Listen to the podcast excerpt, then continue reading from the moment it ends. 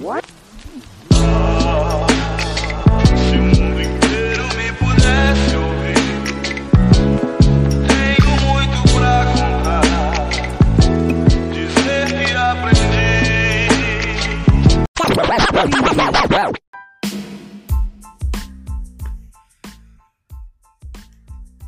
Esse é o seu podcast.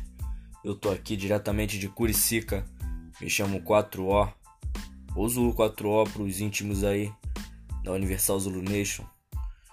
Eu queria falar com vocês sobre teoria da conspiração. Na verdade, eu queria criar uma teoria da conspiração ou pegar uma que já existe para fazer vocês entenderem como que você pode pegar um pouco de verdade, juntar com a mentira e fazer sentido. Vamos entender, é, vamos pegar uma teoria da conspiração absurda, é, como que o Celso Portioli tem a ver com 11 de setembro.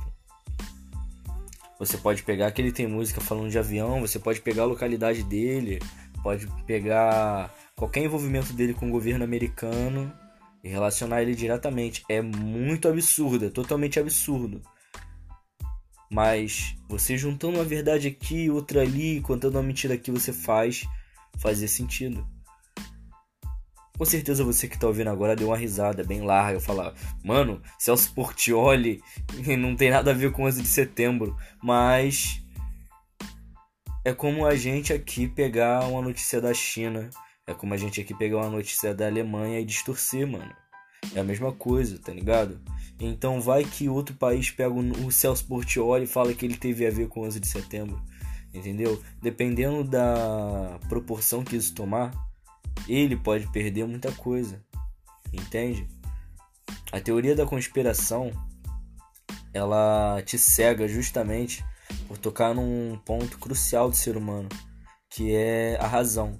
Sempre queremos saber. Essa sabedoria, ela vem de onde? Ela vem de pesquisa, ela vem da troca, ela vem da troca espiritual, ela vem da troca afetiva, como que vem essa sabedoria? Entende? Porque o saber é muito complexo. E quando o ser humano não sabe, na maior parte das vezes ele inventa, ele cria.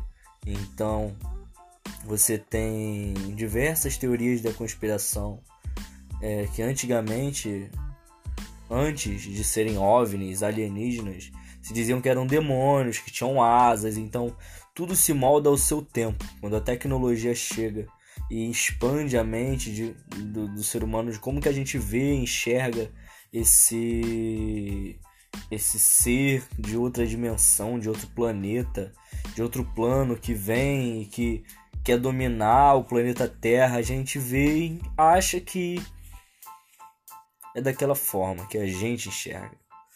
Será que a nossa sabedoria vai se pautar do que a gente acredita ou do que a gente sabe? Por exemplo, eu não acredito na teoria da evolução. Eu sei da teoria da evolução por causa de uma parada chamada falseabilidade. Aí tu vai falar, porra, Cotó, que, que é isso? Falseabilidade? Não faço a menor ideia. Mano, falseabilidade nada mais é do que uma competição. Digamos que é uma competição entre cientistas. Eu vou explicar de uma forma chula aqui. É uma competição entre cientistas. Nessa competição, eu tenho que provar que o outro tá errado, mano. Então, eu tenho que botar diversas formas de que a tese daquela pessoa tá errada. E aí a gente entra na teoria da conspiração numa questão que a falsabilidade não se encaixa. Por quê?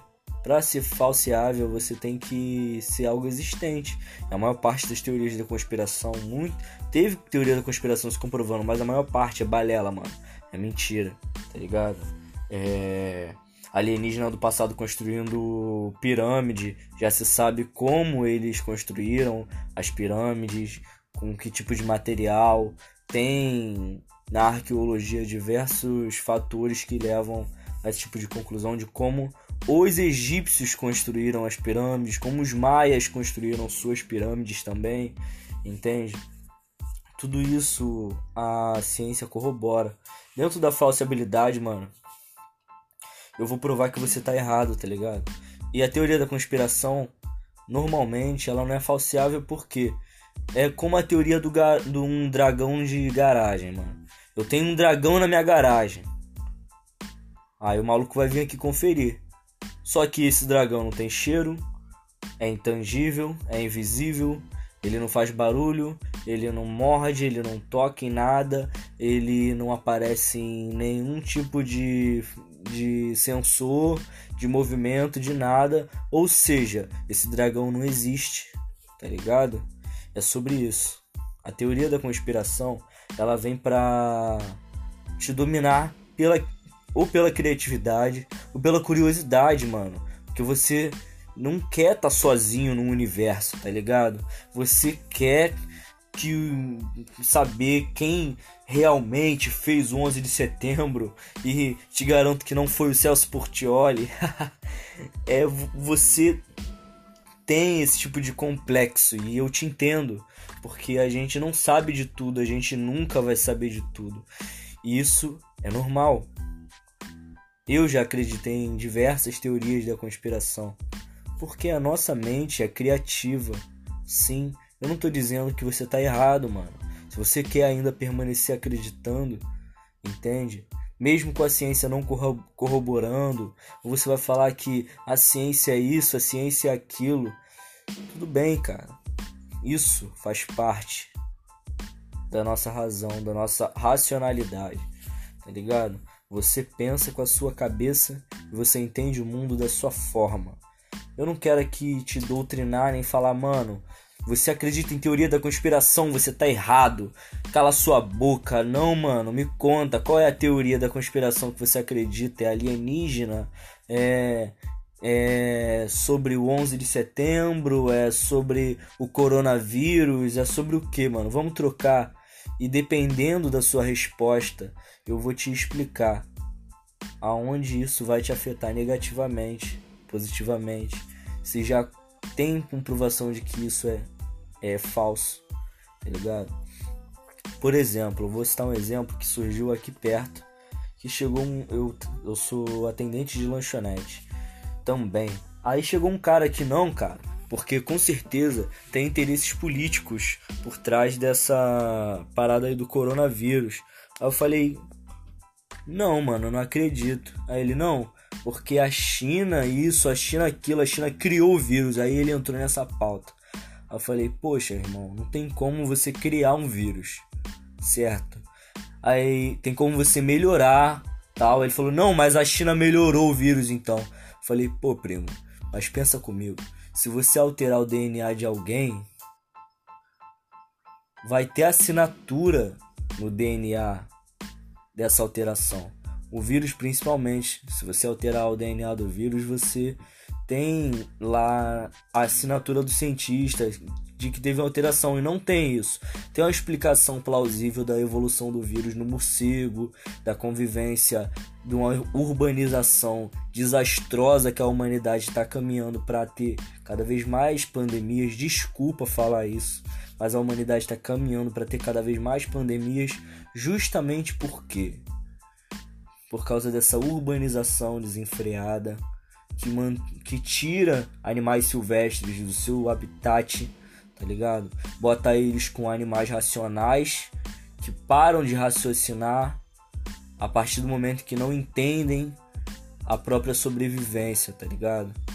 Porque quando você pensa em urbanização desenfreada, é, desmatamento, tudo isso é um conjunto de fatores. Sobre desmatamento, eu não creio que sejam pessoas burras, eu acho que são pessoas mais de fato que sabem o que vai acontecer, mas simplesmente não ligam.